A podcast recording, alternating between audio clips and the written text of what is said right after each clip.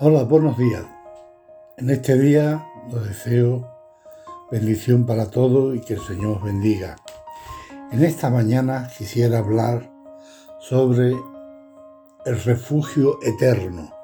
Ese es el tema de esta mañana, el refugio eterno. Dice la palabra de Dios en el Salmo 46. Vamos a leer el verso 1 y el 7. Dice, Dios es nuestro amparo y fortaleza nuestro pronto auxilio en las tribulaciones. Y el versículo 7 dice, Jehová de los ejércitos está con nosotros y nuestro refugio es el Dios de Jacob. Qué verso más bonito.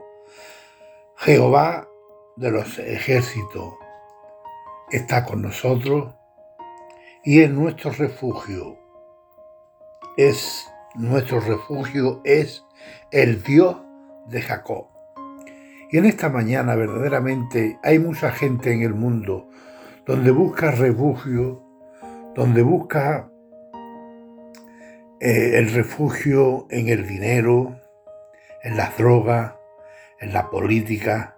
Los grandes ricos se hacen refugio para si viene una guerra nuclear, y mucha gente se refugia en muchas cosas, en el alcohol, en el sexo.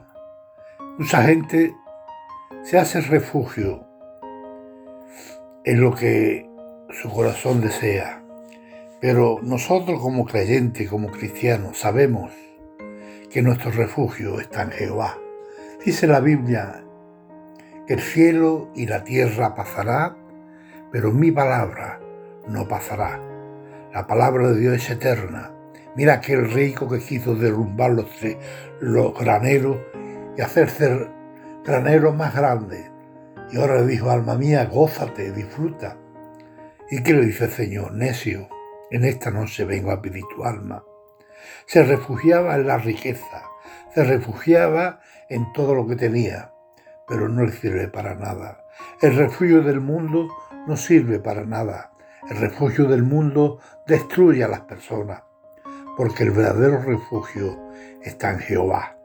Como dice el verso 7, Jehová de los ejércitos está con nosotros.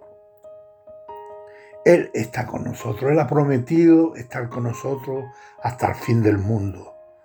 Él ha prometido estar con nosotros hasta el fin. Dice, no te dejaré ni desampararé. El Señor siempre ha prometido. Él es nuestro refugio, es nuestra protección. Es el que nos defiende en todas las adversidades que pueda venir a nuestras vidas. No tenemos que tener temor, hermano, de hacernos un refugio, porque sabemos que Jehová de los ejércitos está con nosotros para defendernos. Ese es el refugio verdadero. Dios es nuestro amparo y nuestra fortaleza y nuestro pronto auxilio en la tribulación. Dios siempre está ahí, aunque a veces no, parece que no lo notamos, que no lo, lo notamos, pero Él está ahí. Él nos lleva en brazos muchas veces cuando estamos mal. Él es nuestro refugio. Gracias Señor.